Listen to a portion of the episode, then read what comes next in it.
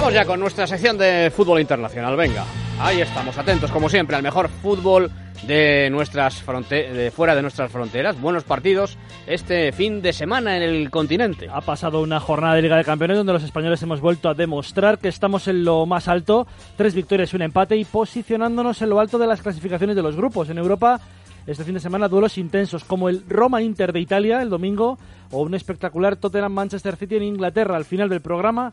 Un caso casi único en el fútbol, de valentía, atrevimiento y un poquito casi de deslealtad a una patria. En la Premier, vaya partido el domingo en Londres. Entre el segundo, el Tottenham de Pochettino, y el líder, el intratable City de Guardiola, que se dejó el primer partido en Glasgow el otro día en Champions, porque había ganado todos los demás. Cuatro puntos les separan en la tabla y se enfrentan a las tres y cuarto de la tarde en White Hart Lane. No hay bajas en ninguno de los dos. En los Spurs, titulares de Leali y Harry Kane, aunque el argentino Lamela formará también de inicio en una apuesta muy ofensiva por parte del técnico de Pochettino. En los Citizen, Guardiola no rotará porque sabe que podría dar, aunque estemos en la jornada 7, un golpe muy fuerte en la mesa de ganar el encuentro. El miércoles no pudieron ganar en Glasgow. Yeah, it was difficult for us to start in the first half, the second half, and one goal against us. Decía que fue difícil en la primera y la segunda parte porque además siempre le venían goles en contra. Vienen con 13 puntos, tres equipos, el Liverpool de Klopp juega mañana a la una y media en campo del Swansea para seguir en la pelea. Este año sí que están haciendo buen fútbol y solo han perdido en campo del Barnley, ganando en Londres a Arsenal y Chelsea y empatando en campo del Tottenham y ganando el otro día al Leicester. La buena temporada del Liverpool se debe al extraordinario momento de forma de Jordan Henderson, el mediocentro del equipo e internacional con Inglaterra. También ayuda que Starrich está haciendo goles y que Firmino es el que comenzó el año pasado, no el que terminó con muchas dudas. Klopp tiene claro que están cumpliendo.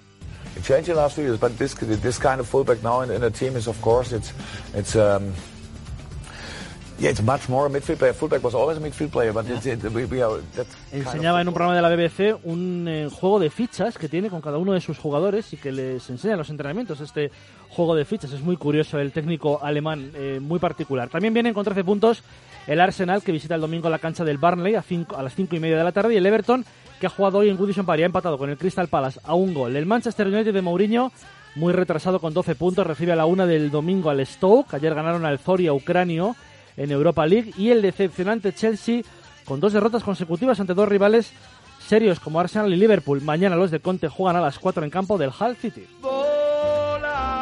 También un equipo dominante en Italia, la Juventus. El otro día ya lo demostró en Champions venciendo 0-4 en Zagreb y el sábado pasado cumplieron en Palermo ganando 0-1. Están muy bien y entendiendo que solo jugarán dos de los tres cada domingo, Dybala, Higuaín y Manchuki, y eso hace que Allegri lo tenga más fácil para decidir cada jornada. Vuelven a repetir fuera de casa y el domingo en horario matinal, las doce y media, juegan en Empoli, lo que debe ser una salida cómoda. El Nápoles juega a las 3 en Bérgamo ante el Atalanta a un punto de la vecchia señora y habiendo ganado el miércoles en Champions al Benfica, uno de los goles, la locura de Marek Hamsik. Ahí va el fortísimo Posiculam. El balón al primer palo.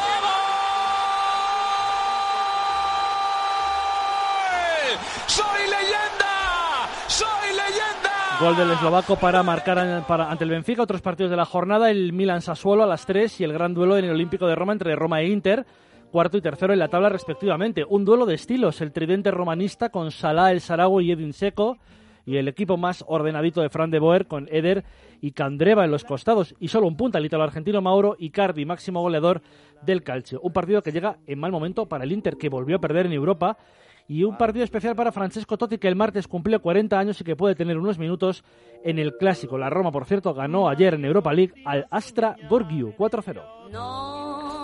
Ojo a la liga en Francia porque no está tan clara como otros años. ¿eh? Le está costando al Paris Saint-Germain de Emery el campeonato local donde ya perdió 8 puntos y ha perdido dos encuentros, los mismos que el año pasado en toda la competición. Mañana a las 5 reciben al Burdeos a 4 puntos del Niza, líder y no puede permitirse más fallos.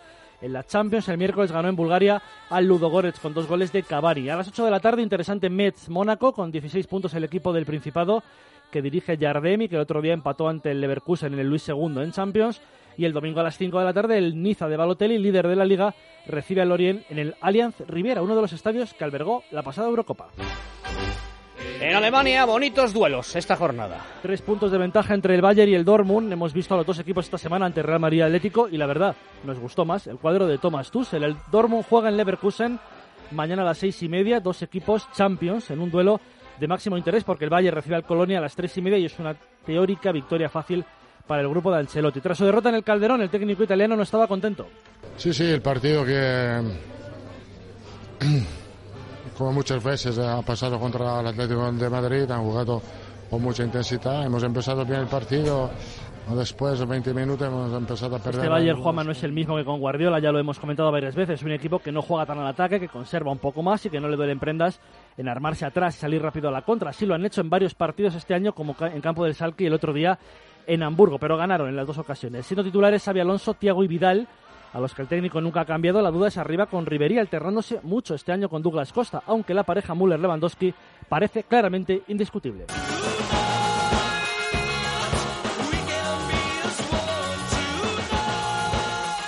Historia tremenda, llena de vida y sentimiento futbolístico para cerrar el programa de hoy. Tiene como protagonista a Martin O'Neill, que tal día como hoy hace tres años oficializaba en televisión que se convertía en nuevo seleccionador de la República de Irlanda, o para ser literales, Irlanda del Sur. And me tonight we have the new Republic of Ireland management team. Congratulations, Martin. The question on everyone's lips: Why choose Roy to work with? Nada tendría de relevante esta historia si no fuera porque Martin es nacido en Irlanda del Norte y se convirtió aquel día en el primer norirlandés que dirigía a los irlandeses del sur, un hecho sin precedentes y que muy difícilmente, por no decir absolutamente imposible, hubiera podido suceder en décadas pasadas por el conflicto armado que enfrentó a las dos Irlandas desde finales de los 60 hasta finales de los 90. O'Neill aceptó y se llevó el cargo, al cargo a Roy Keane, nacido en Irlanda del Sur y que había sido muy crítico en los 90 con la situación política en su país y que se había caracterizado por durísimas frases contra sus rivales del norte de Irlanda. La rivalidad era tan, tan fuerte, Juanma, que en 1993 los dos países se enfrentaban en Belfast, en la capital del norte, en el último partido del grupo de clasificación para el Mundial de Estados Unidos. En aquel encuentro Irlanda del Norte no tenía ninguna opción y la del Sur ganando se metía y empatando dependía de España que en ese instante y en Sevilla se enfrentaba a Dinamarca. Shields the ball well and gets it through to Wilson. Down to Quinn. Oh, it's a wonderful strike. And inevitably it's that man, Jimmy Quinn. Oh, it's a great goal. Marcó Jimmy Wayne para los locales y empató Roy Houghton para el sur. El partido de España terminó antes y con la victoria nuestra con gol de hierro. A la República Irlandesa le valía el empate que cambiaba en el marcador. Cuenta O'Neill que ese día fue a ver el partido porque le pillaba cerca. Era segundo entrenador del Norwich y era hincha de la selección del norte con la que había sido internacional en el Mundial de España. Deseó con todas sus fuerzas, como el resto del estadio, que aún sin opciones su selección de siempre eliminar a sus rivales.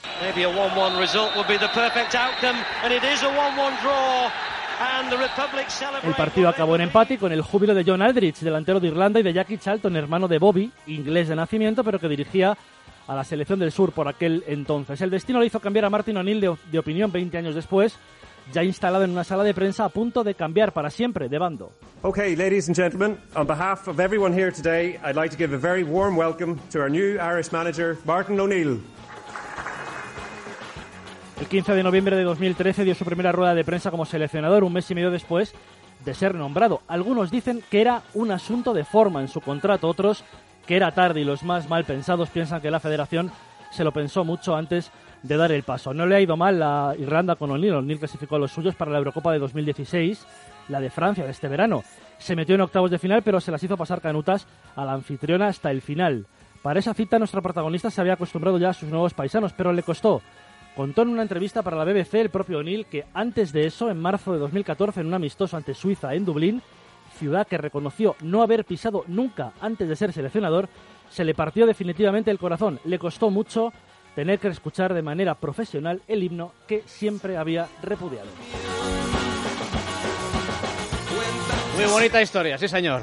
Gracias, Daniel Blanco. Hasta luego, Juanma Rodríguez. Descansa. ¿eh? ¿Tú curras este fin de semana o no? El domingo tengo que venir. El domingo tienes que venir. Bueno, bueno.